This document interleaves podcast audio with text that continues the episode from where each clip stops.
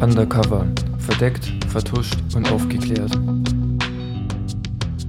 Hallo und herzlich willkommen zu unserer achten Folge. Mein Name ist Julia. Und mein Name ist Michi. Und wenn wir an geheime Missionen denken, dann denken wir doch eigentlich in erster Linie immer so an Einzelkämpfer nach Art von James Bond, oder? Ja, schon irgendwie. Schon so das klassische Bild, was man irgendwie vor Augen hat. So ein typischer, irgendwie männlicher, durchtrainierter Kerl, der auf eigene Faust Dutzende Bösewichte umlegt. Im schicken Anzug. Viele geheime Operationen sind jedoch groß angelegte Aktionen, in welcher teilweise Tausende von Menschen mitarbeiten. Das Projekt, welches ich heute vorstellen möchte, ist deutlich anders als alles, was wir bisher vorgestellt haben. Heute soll es um eines der größten Forschungsprojekte der Welt gehen, welches die Zukunft langfristig beeinflussen und auch Tausende von Menschen töten wird. Zwar ist dieses Projekt streng genommen keine Geheimdienstoperation, aber es war top secret und wird Grundlage für einige weitere Folgen von mir sein. Zuhören lohnt sich also. Wenn ich aber in den nächsten Folgen darauf eingehen werde, werde ich immer noch eine kleine Rückblende starten, damit auch die Leute, die diese Folge nicht gehört haben, Bescheid wissen. Julia, was schätzt du, was war einer der größten Ängste in der Zeit zwischen 1950 und 1980? Also ich denke auf jeden Fall, dass es mit dem Kalten Krieg zusammenhängt. Also denke ich mal eine Bedrohung entweder von den USA oder von den Sowjetunion, je nachdem, ob man halt im Osten oder Westen lebt. Welche Art von Bedrohung? Ja, Atombombe, vermute ich jetzt mal. Genau. Die Angst vor einem nuklearen Schlagabtausch zwischen der Sowjetunion und den Vereinigten Staaten von Amerika war vor allem in dieser Zeit sehr real. Und um Atombomben bzw. deren Entwicklung geht es heute. Bevor wir aber mit dem sogenannten Manhattan Project starten, beginnen wir erstmal mit einem bisschen historischem Kontext. 1938 wurde im Kaiser-Wilhelm-Institut für Chemie in Berlin vom deutschen Chemiker Otto Hahn und seinen Assistenten Fritz Strassmann die Kernspaltung entdeckt und zwei Monate später von der aus Deutschland vertriebenen Physikerin Lise Meitner theoretisch bestätigt. Man muss dazu sagen, es war ja schon nach der Machtergreifung der Nazis und für Otto Hahn war diese Korrespondenz zu Lise Meitner lebensgefährlich und hätte für ihn auch mit dem Tod enden können. Bereits im August 1939 war vielen Wissenschaftlern klar, dass diese neu gefundene Kernreaktion zur massiven Freisetzung von Energie tauglich ist und damit eine Bombe mit extremer Zerstörungskraft möglich macht. Der ungarisch-jüdische Physiker Leo Szilard, welcher nach der Machtübernahme der Nazis nach Amerika floh, sorgte sich um eine solche deutsche Atombombe. Daraufhin trafen sich er und sein Kollege Eugen Wigner mit dem ebenfalls geflohenen Albert Einstein, um ihn von der Gefahr zu überzeugen. Das schafften sie in 15 Minuten. Wir wissen ja, Albert Einstein hatte auch jüdische Wurzeln und musste natürlich auch vor den Nazis fliehen, die mit ihrem Rassenwahn viele Wissenschaftler außer Landes getrieben haben. Daraufhin schrieben die drei, also Wigner, Szilard und Einstein, einen Brandbrief an den Präsidenten der Vereinigten Staaten. Zu dem Zeitpunkt war das Theodore Roosevelt und baten ihn um Unterstützung zur Förderung einer eigenen Atombombenentwicklung, um NS-Deutschland zuvorzukommen und ihre Bombe früher die Nazis zu besitzen. Als Roosevelt den Brief über Unwege erhielt, vertraute er auf die Einschätzung Einsteins und befugte die Gründung des Advisory Boards on Uran, welches die Forschung an diesem Element bündeln und leiten sollte. Wir befinden uns nun im Herbst 1939. Die Situation hat sich deutlich verschärft, da Deutschland am 1. September mit dem Überfall auf Polen den Zweiten Weltkrieg eröffnet hatte, muss ich äh, noch vor Augen führen, dass Amerika zu diesem Zeitpunkt weiter neutral blieb. Nur Frankreich und Großbritannien haben, zumindest formell, dem Deutschen Reich den Krieg erklärt, als diese Polen überfallen haben. Im Herbst 1940 erhielt der italienische Physiker und ebenfalls vor Antisemitismus geflohene Enrico Fermi ein Budget von 6000 Dollar, um einen Kernreaktor zu bauen. Jetzt denkt er sich natürlich 6000 Dollar, was will er damit? Oder? Ja, das habe ich mir auch gerade gedacht. Also 6000 Euro ist ja gar nichts. Genau. Zwar waren 6000 Dollar zu der Zeit, 1940, relativ viel Geld im Vergleich zu heute, aber für einen Kernreaktor und vor allem für den allerersten Kernreaktor war das immer noch eine lächerliche Summe. Und das Geld reichte auch damals kaum für eine ernsthafte Forschung. Und so kam die Entwicklung ziemlich schnell zum Stocken. Das zu diesem Zeitpunkt neutrale USA hatte, auch in der Gesellschaft, kein Interesse, eine Partei öffentlich zu ergreifen und so kam es auch zu keinen größeren Aktivitäten.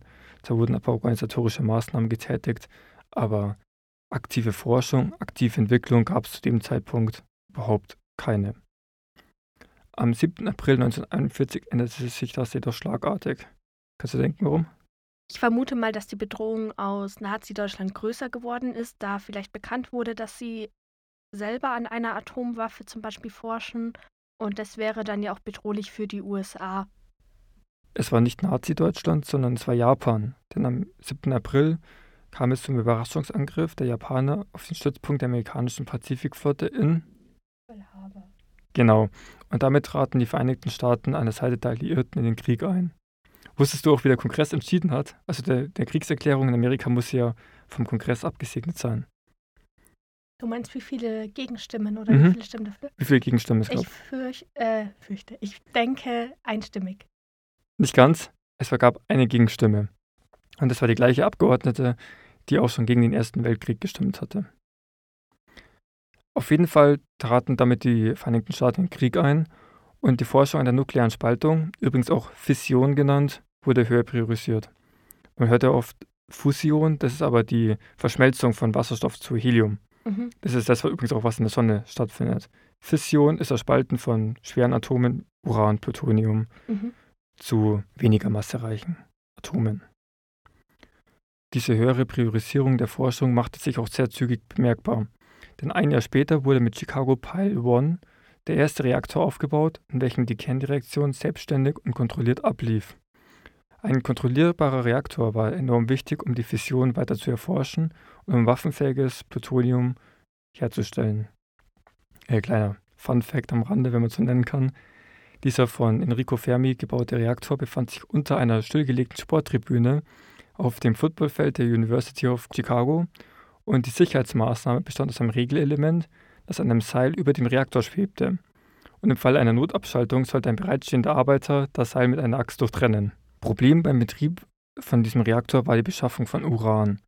Ist ja auch heute für viele, naja, mehr oder weniger seriöse Staaten glücklicherweise ein Problem. Gelöst wurde das aber durch das verbündete Belgien. Das hat Kolonien im Kongo besessen und dort war auch die Mine Sinolopwe. Und ca. 1000 Tonnen Uran wurden von dort in die USA verschifft. Heute ist diese Mine zwar mit massiven Be- Betonschotten vergossen, aber der Uranschmuggel kann immer noch nicht komplett ausgeschlossen werden. Und 2006 wurde berichtet, dass der Iran versucht haben soll, an Uranerz aus dieser Mine zu gelangen. Das heißt, die haben tatsächlich nicht diese Mine komplett ausgeschöpft. Also da ist immer noch Uranvorkommen. Ja. Okay. Und auch praktisch ähm, danach wurden Frauen und Kinder da reingeschickt, um Uran zu abzubauen. Ist der Abbau von Uran schädlich? Also Ja. Sind da Giftstoffe, sag ich mal, die eingeatmet werden? Vor allem sind die ähm, Nebenstoffe sehr schädlich, also die, die Abbauprodukte, die dann in den Flüssen landen und so weiter. Wobei jetzt natürliches Uran meistens jetzt nicht ganz so extrem gefährlich ist, wie man sich immer vorstellt.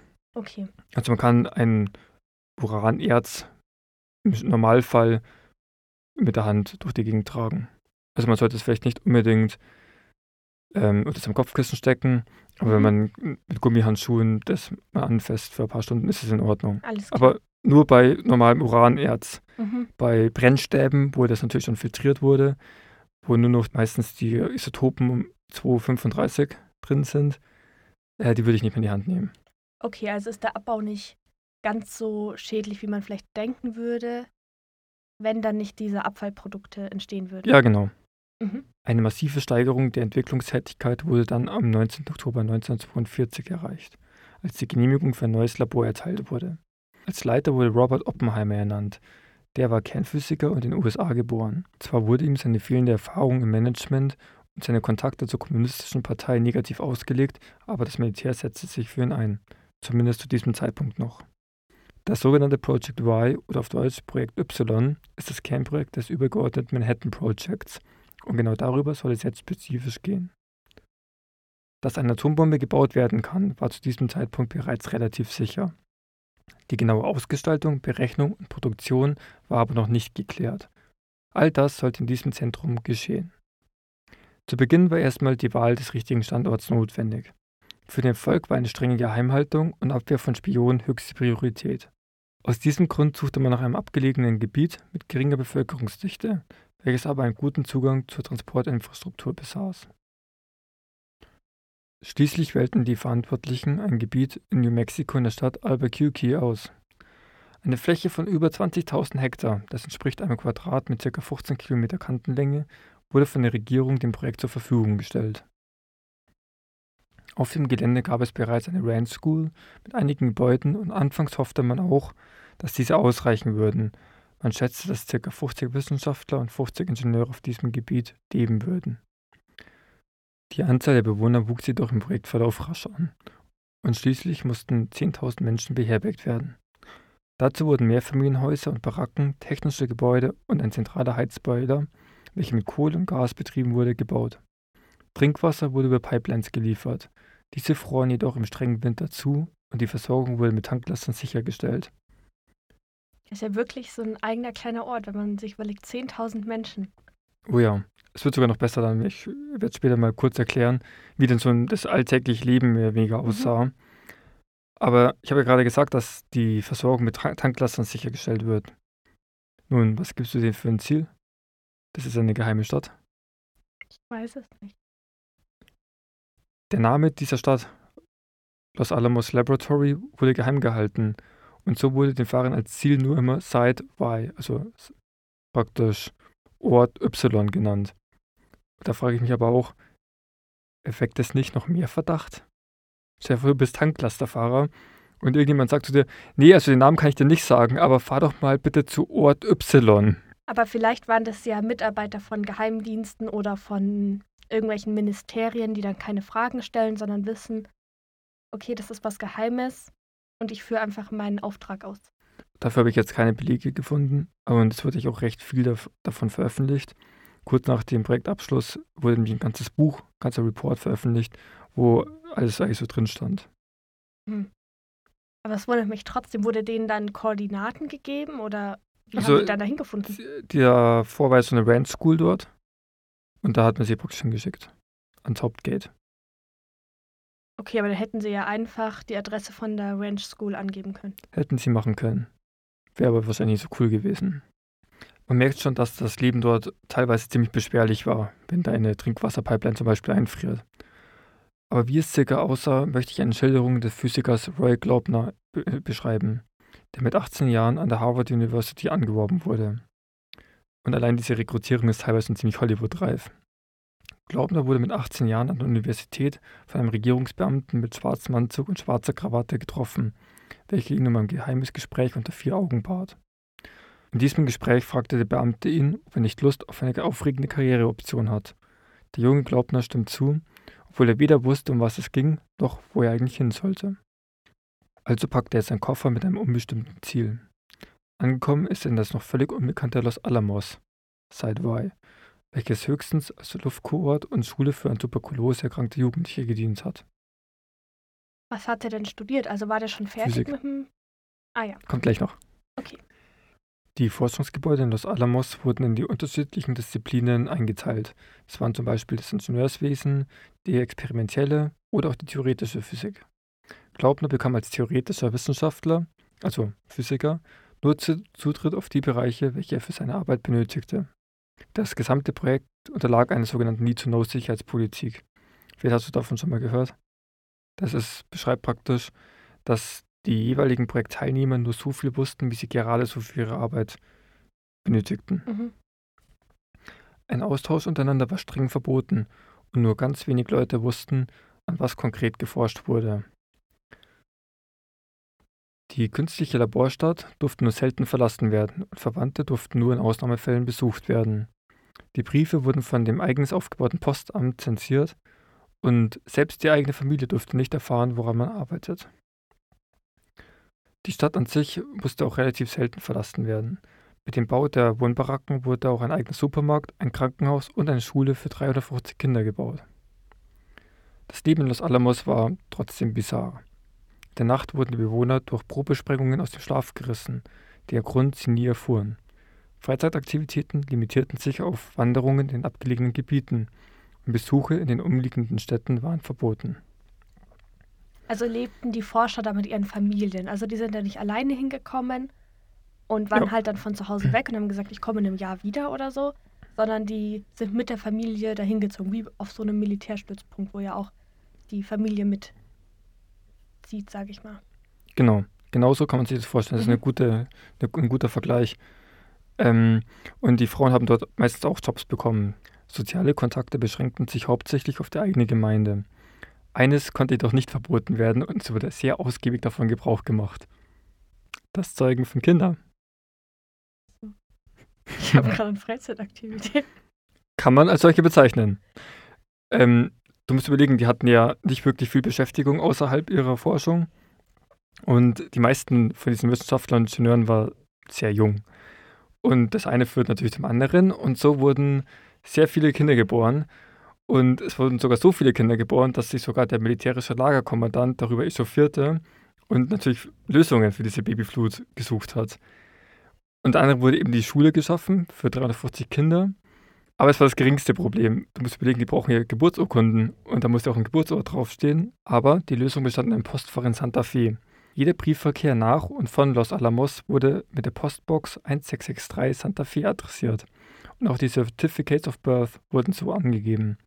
Das heißt, bis zum Projektende wurden so offiziell ca. 300 Babys in einem Postfach in Santa Fe geboren. Die Armen, ey. War ganz schön eng. Aber es gab natürlich auch noch andere Probleme in Los Alamos. Da das Militär die Hauptleitung über die Forschung der Wissenschaft hatte, kam es häufiger zu Reibereien zwischen der militärischen, hierarchischen Ordnung mit Appellen und klaren Befehlen und der wissenschaftlichen, eher lockeren Verhaltensweise. Besonders Leo Szilard kam damit überhaupt nicht zurecht und wurde später sogar aus dem Projekt ausgeschlossen.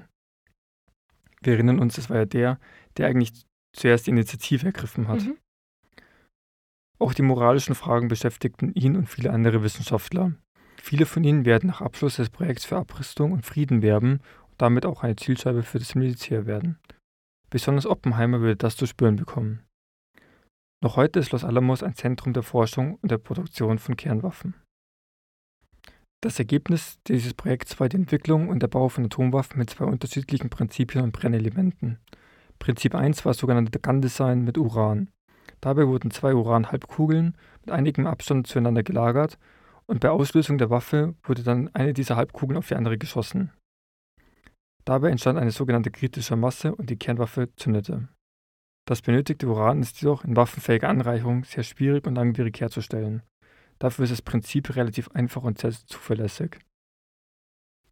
Prinzip 2 war das sogenannte Implosionsdesign.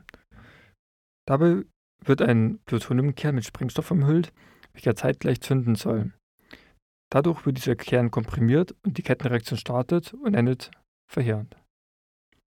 Waffenfähiges Plutonium ist zwar deutlich einfacher herzustellen, aber das Design ist deutlich schwieriger und fehleranfälliger. Man muss sich vorstellen, dass diese Sprengstoffpakete ja absolut zeitgleich zünden müssen und dass natürlich diese ganze Explosionskraft ins Innere gelenkt werden muss. Dieses Design musste daher getestet werden. Das geschah am 16. Juli 1945 im Rahmen des sogenannten Trinity-Tests, bei welchem die erste Atombombe der Welt, The Gadget genannt, gezündet werden soll. Finde ich übrigens auch einen interessanten Namen. Also für mich ist ein Gadget vielleicht sowas wie die Apple Watch oder AirPods. Ja gut, für Los Alamos war es halt die Atombombe. Der 30 Meter hohe Stahlturm, auf welchem die Bombe befestigt wurde, verdampfte nach der Zündung innerhalb von Sekunden und 300 Meter breiter, 3 Meter tiefer Krater entstand. Die Druckwelle der Explosion war noch in 160 Kilometer Entfernung zu spüren. Und aus militärischer Sicht kann man diesen Test als Erfolg bezeichnen. Seinen traurigen Höhepunkt erreichte das Manhattan-Projekt aber am 6. August 1945, als um 8.16 Uhr der erste Einsatz einer Atombombe stattfand. Die Uranbombe im Gun-Design mit dem Namen Little Boy explodierte 600 Meter über der Stadt Hiroshima, zerstörte 80 Prozent von ihr und tötete 80.000 Menschen sofort. Weitere 160.000 starben kurz darauf an den Folgen. Das heißt, die Bombe ist an sich gar nicht aufgeschlagen auf die Erdoberfläche, sondern über der Stadt explodiert. Ja, man muss aber sagen, dass es keine spezielle Eigenschaft von Atombomben ist. Sondern es ist halt aus Versehen, sag ich mal, passiert. Nein, das ist eigentlich recht normal, dass man bei Waffen, welche, ich würde mal sagen, weiche Ziele, also nicht gepanzerte, nicht verbun verbunkerte Ziele treffen sollen, dass man diese über dem Erdboden zündet, Mhm. weil sich dadurch praktisch diese Explosionskraft viel besser entfalten kann. Ah, okay. Später gab es dann auch sogenannte Bunkerbrecher, die schlagen erstmal in die Oberfläche ein. Teilweise gehen sie sogar Dutzende Meter tief und explodieren erst dann. Klar, weil Bunker ja unter der Erde liegen. Genau. Am 9. August 1945 explodierte dann die Atombombe Fat Man über Nagasaki und zerstörte dort fast die halbe Stadt. Fat Man war eine Plutoniumbombe, also im sogenannten Implosionsdesign und war damit der Trinity-Testbombe für Gadget ziemlich ähnlich. Also diese zweite, dieses zweite Prinzip, was man anwenden kann. Genau. Mhm. Little Boy beim Gun Design, das haben sie gar nicht getestet, weil mhm. es relativ trivial ist. Mhm. Die Schätzungen der Opfer von Nagasaki bewegen sich zwischen 20.000 und 80.000 Einwohner. Wie gesagt, das sind immer nur die direkten Todesopfer oder die an den direkten Nachwirkungen gestorbenen. Ja, ich wollte gerade sagen, dass das die sind, die sozusagen an dem Tag dadurch gestorben sind, sage ich mal. An dem Tag oder in der darauf folgenden Woche. Ja, aber, aber nicht die, die nach Jahrzehnten am Krebs gestorben Folgen. sind, beispielsweise. Mhm. Genau. Mit diesen beiden Explosionen wurde nicht nur der Zweite Weltkrieg beendet, sondern auch das Atomzeitalter begonnen. Und dieses Forschungsprojekt, Manhattan, wirkte sich nicht nur ein halbes Jahrhundert lang im Kalten Krieg auf das Leben aller Menschen aus, sondern auch noch heute ist die Gefahr eines Nuklearkrieges nicht gebannt und sorgt für politische und diplomatische Auseinandersetzungen, welche teilweise bis zum Krieg führen. Und das ist meine Geschichte über das Manhattan Project.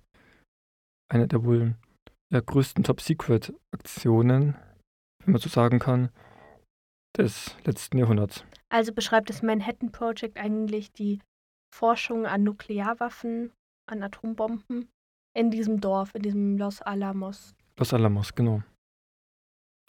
Genau, kann man so sagen. Also das Manhattan Project war die Hinführung und die Durchführung der Entwicklung der ersten Atombombe. Mhm. Ja, ich finde es auf jeden Fall schon krass irgendwie, dass so, ja, so eine ganze Gemeinde eigentlich der Geheimhaltung unterlag. Also die konnten ja keinen Besuch bekommen, die durften nicht so viel raus. Also das ist ja schon heftig eigentlich. Absolut. Also die Sicherheitsstufe war schon sehr hoch.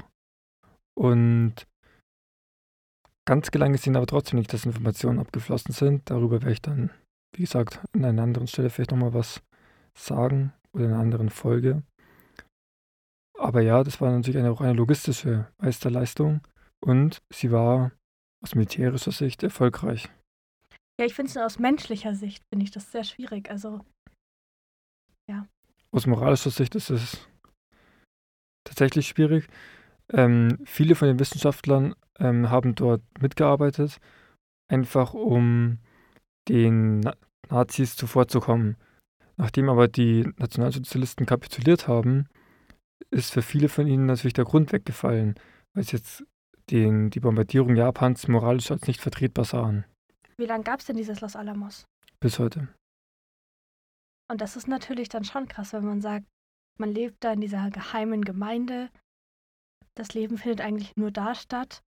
Und moralisch bezüglich den Atomwaffen ist es natürlich dann nochmal eine Stufe härter, sage ich mal. Also die Geheimhaltung wurde relativ zügig dann aufgelöst. Unter anderem hat ähm, die Regierung ein Paper bzw. ein ganzes Buch, einen ganzen Report darüber veröffentlicht, wie das alles abgelaufen ist, um auch Transparenz aufzubauen. Mhm.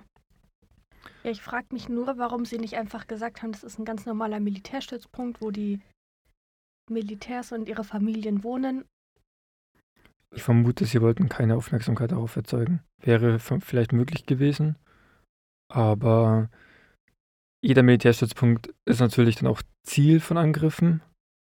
Jeder Militärstützpunkt ist Ziel von Spionagetätigkeiten. Da war das Verbergen vielleicht die einfachere Methode. Ja, aber aufgefallen ist es ja anscheinend trotzdem. Das schon, ja. Was vielleicht noch ganz interessant ist, ähm, das hat ja damit begonnen, dass man ja, wie gesagt, Angst vor einer deutschen Atombombe hatte. Und nach dem Krieg ist dann recht schnell aufgefallen, dass die Deutschen eigentlich gar nicht weit waren. Also ich kann es mal kurz erklären, was zum, also einer der größeren Probleme der Deutschen war. Also wenn es nicht interessiert, der kann man kurz vorsteppen. Ähm, eine der ja, wichtigen Sachen bei so einer Kernspaltung ist, dass man die Neutronen, die ja frei werden, abbremsen muss. Und dafür wurde Graphit verwendet.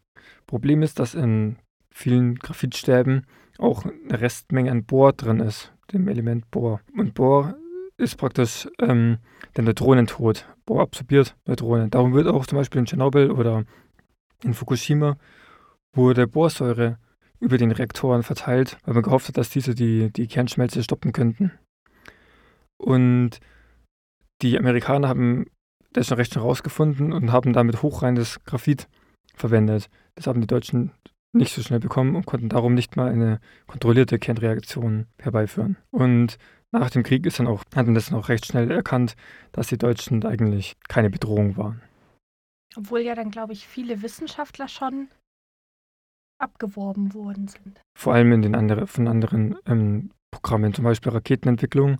Werner von Braun kann man da, glaube ich, als größten sehen, der ja dann auch später die Saturn V entwickelt hat und damit auch den Weg zur Mondlandung geebnet hat. Aber sonst waren die deutschen Atomversuche absolut in den Kinderschuhen. Man kann auch sagen, Gott sei Dank. Mhm. Ja, da bin ich auf jeden Fall gespannt, was da noch in den weiteren Folgen zu dem Manhattan Project kommt. Genau, wir werden mal analysieren, ob denn die Sicherheitsstufe immer eingehalten wurde und wirklich immer alles geklappt hat und wovon eigentlich, also woher die Sowjetunion eigentlich Baupläne für die Atombombe bekommen haben. Genau, dann hören wir uns in zwei Wochen wieder. Da erstmal mit einer Folge von mir. Und danke fürs Reinschalten und bis zum nächsten Mal. Genau, bis dann. Ciao. Ciao.